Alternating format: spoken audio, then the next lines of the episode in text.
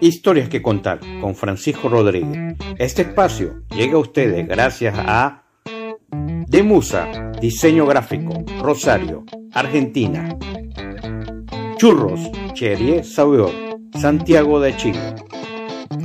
Comida venezolana envasado recibo de los con 1 Catering, Buenos Aires, Argentina. Giret Travel, agencia de viajes y turismo, Barquisimeto, Venezuela.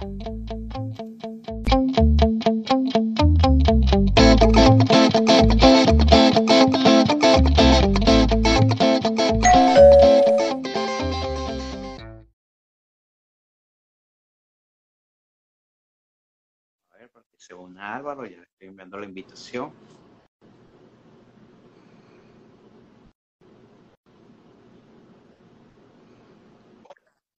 Hola Álvaro. Qué placer escucharte Francisco. Muchísimas gracias uh, por este contacto. Estoy muy bien aquí en la ciudad de Nueva York, la ciudad que nunca duerme.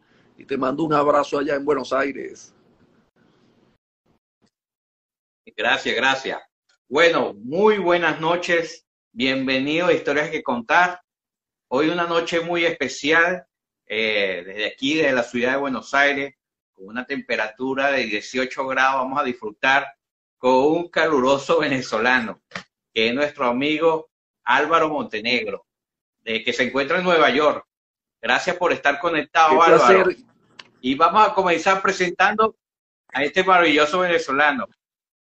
Álvaro Montenegro, ingeniero mecánico de la Universidad Metropolitana de Caracas. También con máster en Administración, Marketing y Negocio de Paris Business School, licenciado en Comunicación Social de la Casa Magna de Venezuela, la UCB, eh, profesor de Historia de Comunicación Social, también con doctorado en Ciencias Políticas. Bueno, tenemos muchas cosas que hablar, Álvaro. encantado, Francisco. Es, es presidente del Consejo Superior de Turismo de Venezuela que es la Asociación de Cámaras de Turismo de Venezuela y el Buró de Convenciones de Venezuela, director principal del sector privado del Instituto de Turismo de Venezuela, INATUR, productor y conductor de programas de televisiones como Turismo en Montenegro, que se transmitió en Televen, y vamos a hablar mucho sobre eso, y actualmente en Globovisión. Por supuesto, es productor y conductor del programa de radio Turismo con Montenegro, que se transmite en Radio Ateneo de Caracas, luego en Mágica 99.1. Colaborador y escritor de principales diarios de Venezuela, como tenemos El Mundo, Última Noticia, Universal, Estampa, Austin Venezuela, entre otros. Actualmente, amamos viajar y compartir experiencias en columna como apóstrofe del Universal y en la revista Estampa y en su programa Viajes en Montenegro. Bienvenido, nuestro querido invitado Álvaro gracias, Montenegro. Francisco, qué placer, qué placer estar contigo.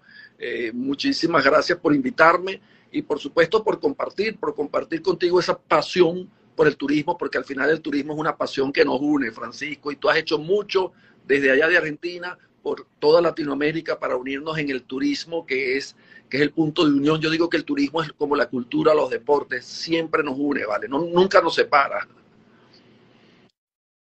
Exactamente, nos une y yo creo que es una gran familia que estamos por todo, por todos los rincones del mundo.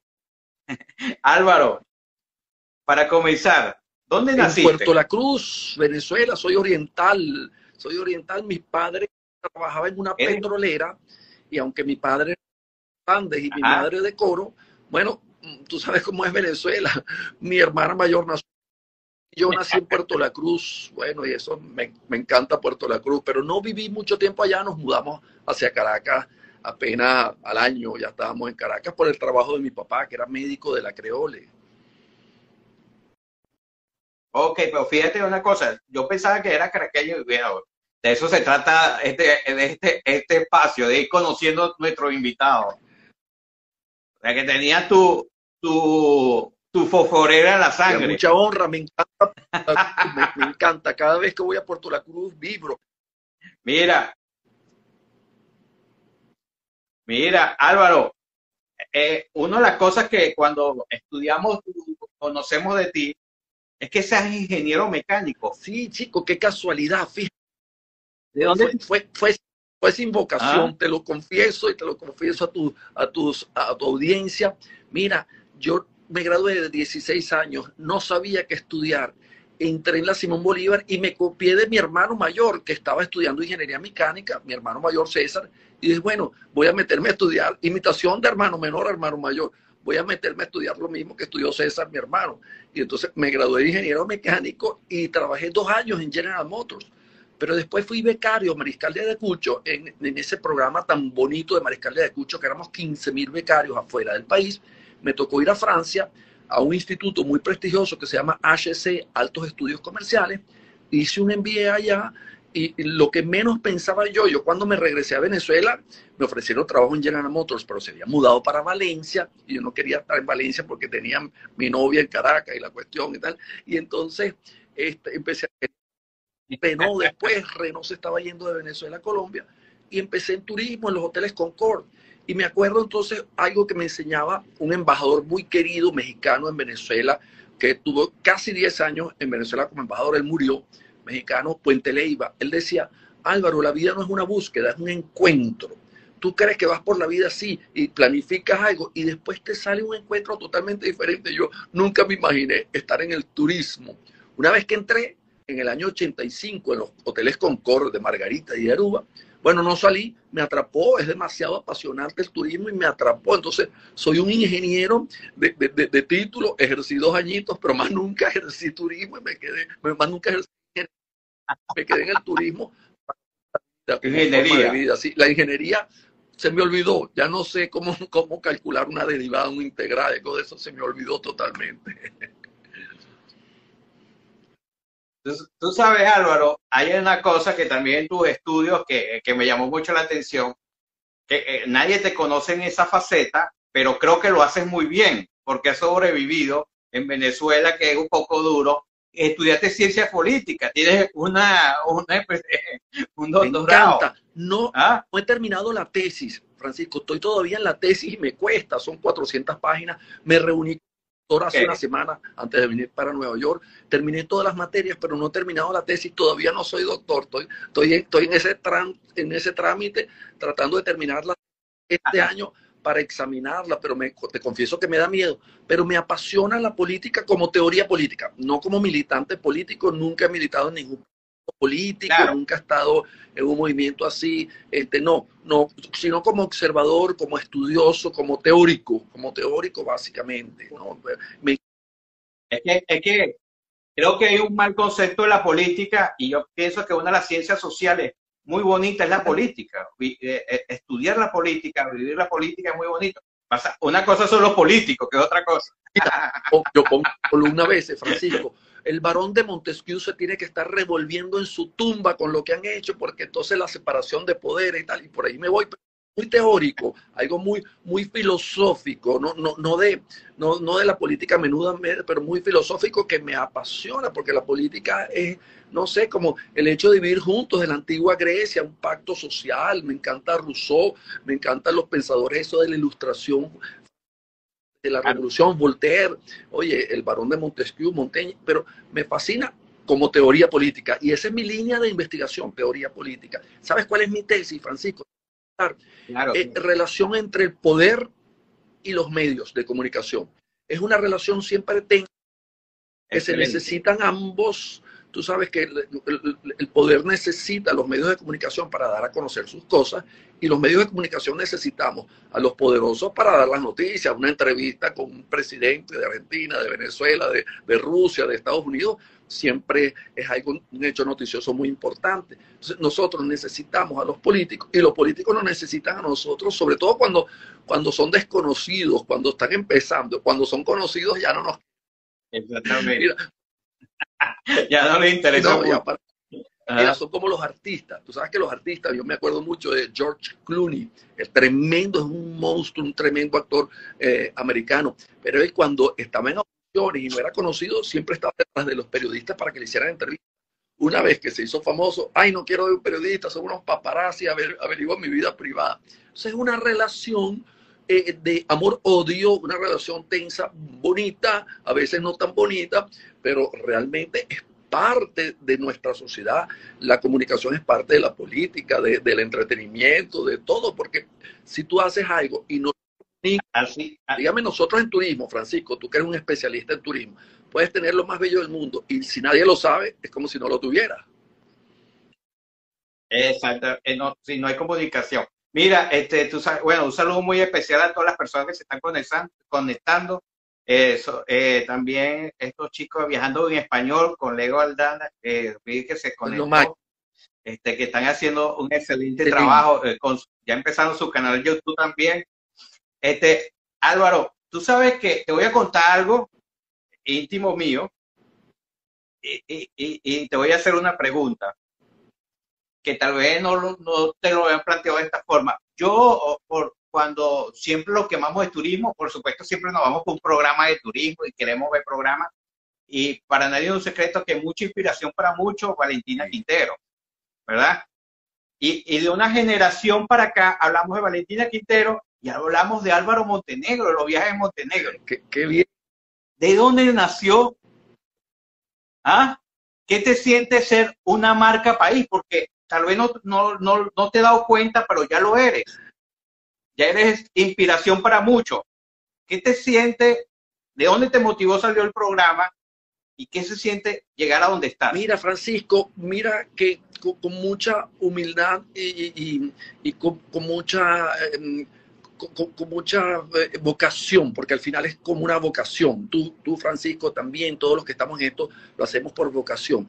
Mira, yo estaba, yo estaba de presidente del Hotel CCT y me retiré, ¿no? Porque bueno, ya, ya tenía mucho tiempo, tenía 11 años. Y Kiko Bautista, un querido periodista, loco de Perinola, simpaticísimo, era director del diario El Mundo. Y me dice, Álvaro, ¿por qué no te vienes a escribir conmigo aquí en el diario El Mundo una página de turismo? Ay, porque tengo en cocina, así cocina sus sí los lunes y tal, te quiero dar una página de turismo los viernes a ti en el mundo. Estaba Ángel Orá, tremenda periodista en sociales, Aquilino José Mata. Él tenía un equipo chéverísimo ahí en la Torre de la Prensa frente al Panteón Nacional. Yo me reúno con él, que era amigo personal de él, y digo, oye, vale, me interesa, me, me gusta escribir. Mi padre era cronista de Caracas, Juan Ernesto Montenegro, eso me vendrá en las venas, me encanta escribir. Claro que sí, cuenta conmigo y Kiko me dice, vente la semana que viene a una reunión conmigo y tráeme varios nombres. Esta es una anécdota. ¿vale? Tráeme varios nombres de tu columna. Yo, ingeniero, al fin, cabeza cuadrada. Los ingenieros nos ponen la cabeza muy cuadrada y nos quitan la creatividad. Las matemáticas, las matemáticas te ponen muy cartesiano, muy tal. Y entonces somos pésimos porque somos buenos calculando, pero muy malos creando. Y yo le llego con varios nombres primera clase, abróchese los cinturones, viajando seguro, tal cosa, unos nombres.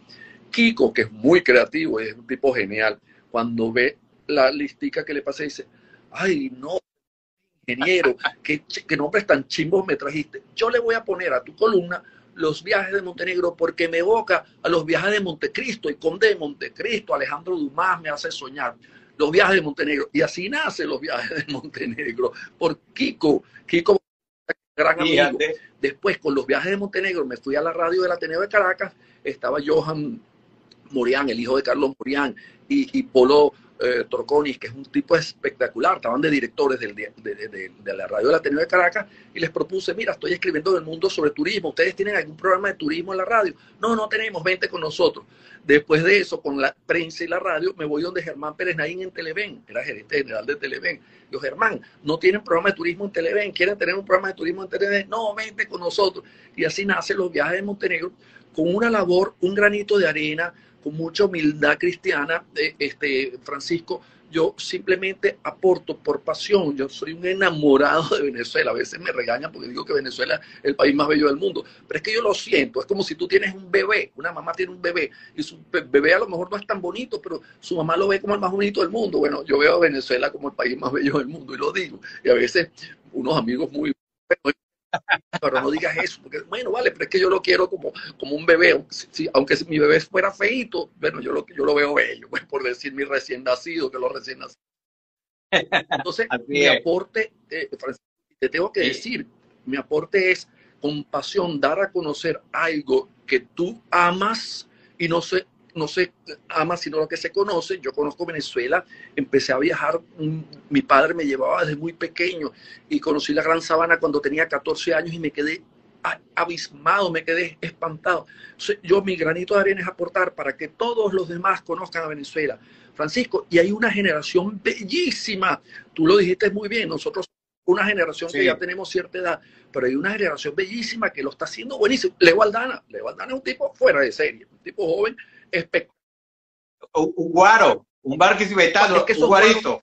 Los guaros son buenos en todo lo que hacen, chicos, es increíble. Coincidimos en la República Dominicana en un viaje y bueno, eso fue una maravilla como trabaja Leo. Está Rosana, eh, eh, una chama eh, da Silva, espectacular. Está Erika Pasta. Y una generación, estos dos locos de viaje. Hay una generación de chamos, hay yo los entrevisto a todos en mi programa y me quedo loco y me da un entusiasmo tan bello que solo lo he sentido cuando doy clase en la central. Digo, ay, Venezuela sí tiene futuro, porque estos chamos de la nueva generación, uno lo que hace es ser como, como un, como, como que te digo, uno pasa a otro nivel diciendo, oye, vale, uno es un modelo a seguir en el mejor sentido de la palabra, en el sentido del amor a su país, más nada.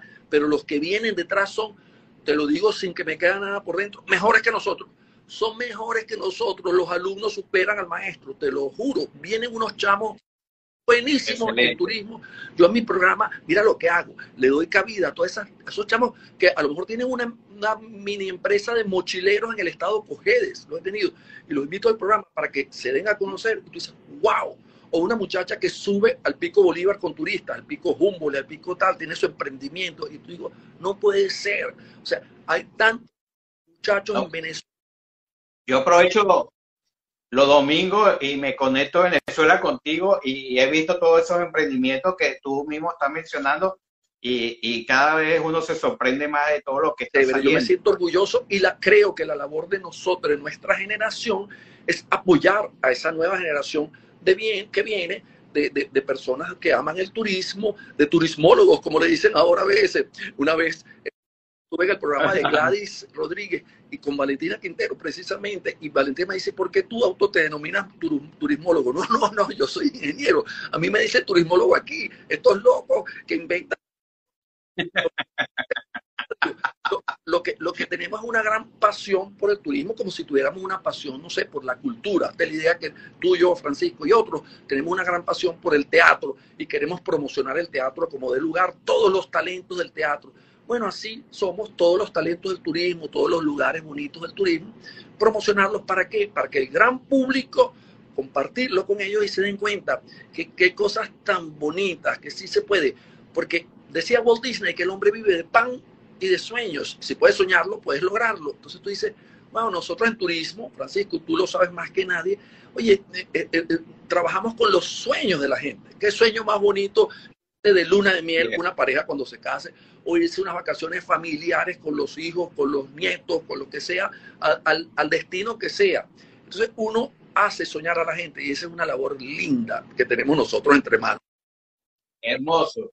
Mira, este Álvaro, este, tú sabes que lo siguiente, eh, eh, dejamos una casilla de, preguntas para que las personas que quisieran realizarte preguntas, pero mucha gente ya, la producción me ha pasado eh, varias preguntas que te tienen las personas eh, que están escribiendo. Entre esas tenemos, ¿cuál es el paisaje de Venezuela que prefieres? ¿Qué paisaje venezolano Qué difícil esa pregunta, me pones un compromiso. Si uno solo. Bueno, esas no son las mías. pero esto es malvada. O si me pusieran cinco, es más fácil, pero uno solo, si tuviera que escoger uno solo y no puedo escoger uno solo, la Gran Sabana. Me fascina, me parece único en el mundo, los tepuyes, las cosas, se me eriza la piel cuando cada vez que voy a la Gran Sabana. Y lo mágico, ¿no? La, sensación, o sea, es como una, una magia. Describir lo, lo que uno siente en la Gran Sabana. Este, ¿Cuál sería la ruta gastronómica que recomendarías de Venezuela? En primer lugar, Margarita. ¿Te puedes creer lo bien que se está comiendo en Margarita hoy en día? Estuve en Semana Santa en Margarita. Yo digo que Margarita es la única isla del Caribe donde tú puedes ir cada día a una playa diferente y cada noche a un restaurante bueno diferente. Estuvimos 20 días ahí Francisco, estuve con mi esposa y mi hija, repetimos, no repetimos ni una vez un restaurante, fuimos una vez a un restaurante diferente, cada uno mejor que todo, que, el otro, tuve que hacer un artículo y después tuve que hacer otro para decir, mira cómo lo arranqué. Si yo fuera inspector de las guías Michelin, Michelin, como le dicen los franceses, le pusiera tres estrellas a estos tres restaurantes de Margarita, la Casa Esther, Casa Mejillón y Apostadero, porque son, los chefs son geniales. Eh, había había hecho un artículo anterior con una gran cantidad de restaurantes. Mira, este tiene este ambiente, Casa Carantes espectacular, el otro tal, las mejores pizzas, las de nono. Pero es que comes tan divino. Entonces, ahí hay gente que, que está muy metida en la gastronomía. Está Fernando Escorcia, que es amigo, eh, debe ser amigo tuyo también. Y ellos hacen un mes de margarita gastronómica. Si tuviera que escoger uno, pero otra vez, qué difícil esta entrevista, porque hay otras rutas gastronómicas que son espectaculares. Tú no lo vas a creer. En Uy, claro yo, yo voy a defender mi, mi tierra, ah. Lara, la ruta gastronómica de Lara. Antes, vamos por la carretera. En Yaracuy hay una ruta gastronómica.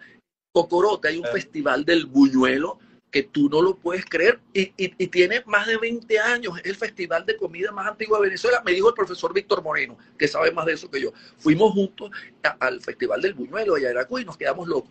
Barquisimeto, Lara entera, además de la cosa patrimonial y la cosa artesanal que tiene, las telas de tintorero o las cerámicas allá, o, simplemente subir a Sanare para ver, oye, o sea, Lara tiene todo, todo, y la comida en Lara es fuera de serie. O sea, no solamente la comida, tenemos, está lo del cocuy, el ron, los vinos, el chocolate del rey. O sea, hay, hay una variedad de lo que es el, el espectro gastronómico del estado de Lara. artesanía. ¿Qué estado tiene más artesanía que Lara? Esas tallas de madera de Guadalupe, esas son de calidad de exportación. de Donald Trump en Nueva York, le pones una fruta de esas de, de, de, madera, de esas de Guadalupe, y tú dices, wow, es que esto es bellísimo, pero bellísimo. O sea, la artesanía de Lara, hay un tipo, tú lo conoces seguro, por ahí por eh, eh, al sur de Barquisimeto, ¿cómo se llama esa ciudad? Que él es un tipo, ya te voy a decir el nombre, que él hace juguetes de madera gigantes, trompos gigantes, ¿cómo se llama? Carlos. No puedes creer lo buen artesano que él un No sé, no me llega ahorita el nombre, yo sé de quién está hablando, pero no me llega, no sé si Geraldine está conectado la corporación, nos, nos ayuda un poco. Genio, Francisco Eugenio. Yo fui a su casa y me brindó un jugo de semeruco sensacional, pero las tallas de madera enorme de juguetes de madera antiguo, trompo, perinolas, cosas de esas.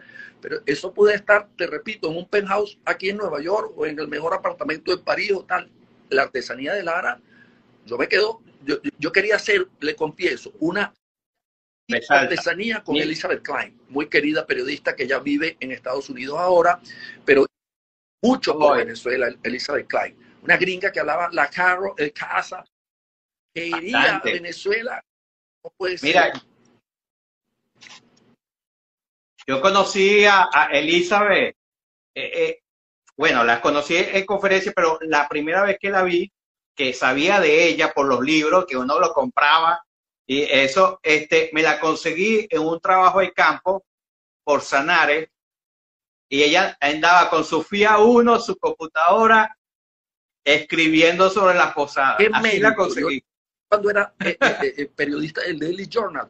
Y después íbamos a hacer una guía de artesanía, los dos con mi esposa, con Elizabeth Klein, era la artesanía, porque ella ama la artesanía. Wow, y en Lara hay una artesanía de verdad, calidad de exportación, así como el cocuy, así como el vino, como el rat, y además los paisajes, de verdad que Sanare es bellísimo de verdad una hamaca de tintorero, oye, no tiene, esos colores no existen en otro lado. En, Venezuela hay muy buenas hamacas en muchos lados, pero las de tintorero son muy especiales. Y las cerámicas ahí de, ¿cómo se llama ese pueblito antes de subir? Que tiene, que tiene la broma de la cerámica, vale, unas cerámicas buenísimas, donde hay un mercado artesanal. De agua viva, tú dices con no, agua no, bien hacia Sanare. De Cuara. Conchale. De Cuara. Claro que sí, vale. Yo me metí en unos talleres ahí. Y yo... Está Cuara, Keyboard, keyboard, está Tintorero, Guadalupe, la, Entonces, mira, Venezuela tiene tanto para ver. Entonces, Francisco, nuestro, nuestra misión bonita es dar a conocer eso, eh, sensibilizar a la gente, decirle, mira, eh, créeme en, en, esto que decía San Agustín, lo decía, no se quiere sino lo que se conoce. Y había un cura que escribía en el Universal, que yo lo leía mucho, él se fue de Venezuela, y puso ese artículo, decía, uno no quiere sino lo que se conoce. Él se refería, por supuesto, a la religión y que hay que querer a Dios para tal, pero antes él dice, ¿quién es el único que quiere a un ladrón, a un pran, como se dice ahora, a un líder negativo?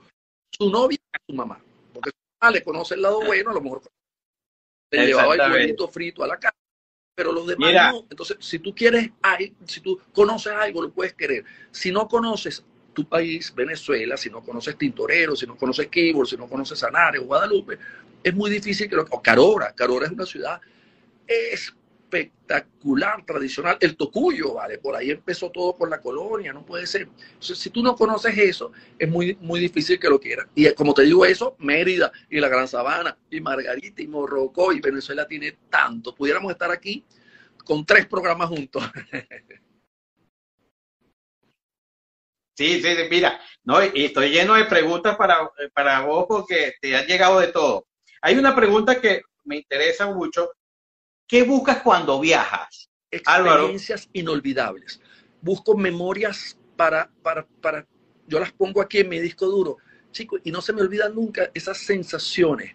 Mira, yo creo, Francisco, que viajar es una actitud frente a la vida. Si tú estás de mal humor y todo, todo ser humano, todos nosotros tenemos derecho a un mal día, chocamos el carro, nos caímos en un hueco, todos nos, nos botaron de trabajo, ese día estamos de mal humor, bueno, nos quedamos tranquilitos en casa, nos dormimos esperando que el día siguiente sea mejor. Si estás de mal humor, no, no viajes, porque todo te va a salir mal. Vas a ir a la playa y va a llover y te van a picar los mosquitos.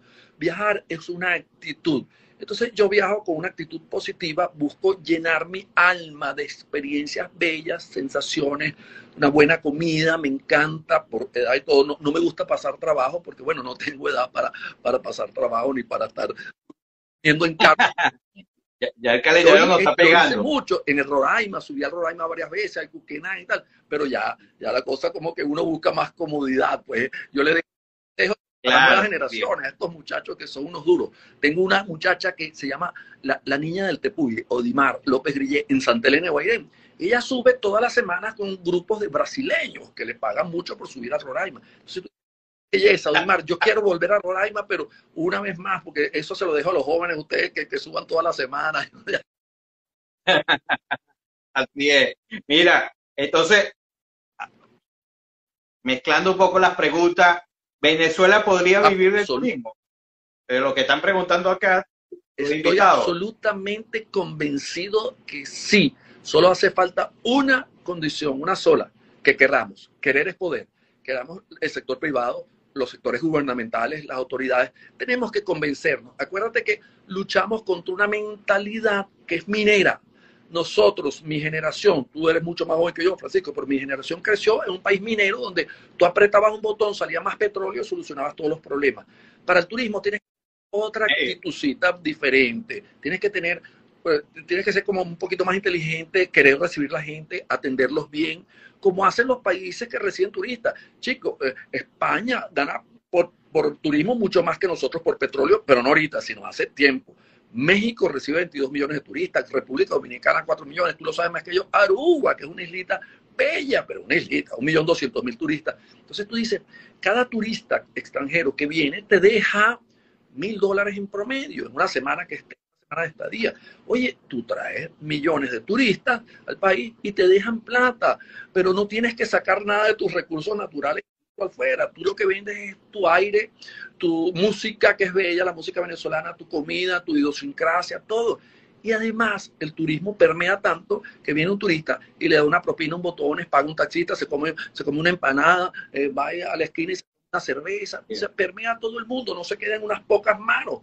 El, el, dinero que viene de la minería o del petróleo se queda en unas pocas manos, manos del gobierno siempre, y el gobierno lo reparte, ah, bien o mal, no lo sé, ni lo voy a jugar, pero, pero queda en pocas manos. En cambio, el, el, el dólar turístico, como tú sabes, permea toda la sociedad. Es una fuente de bienestar y de desarrollo social. Genera empleo, chicos. ¿Qué mejor que generar empleo? ¿Qué puedes Mira, Álvaro, y uniendo un poco a esta pregunta, eh, los diferentes tipos de turismo, ¿qué crees tú que, que puede desarrollarse más en esta situación más post, post pandemia? Si turismo tradicional o hacia el ecoturismo. Hacia el ecoturismo. Te digo por qué, porque Venezuela siendo uno de los 10 países más biodiversos del planeta, se presta, como si fuera Costa Rica, como si fuera Perú, se presta mucho hacia el ecoturismo. El ecoturismo paga muy bien. ¿Sabes qué me decía un amigo, Juan Carlos Márquez, que él era el presidente de Aerotui? Que en Estados Unidos había certificados con carne y todo 30 millones de observadores de aves.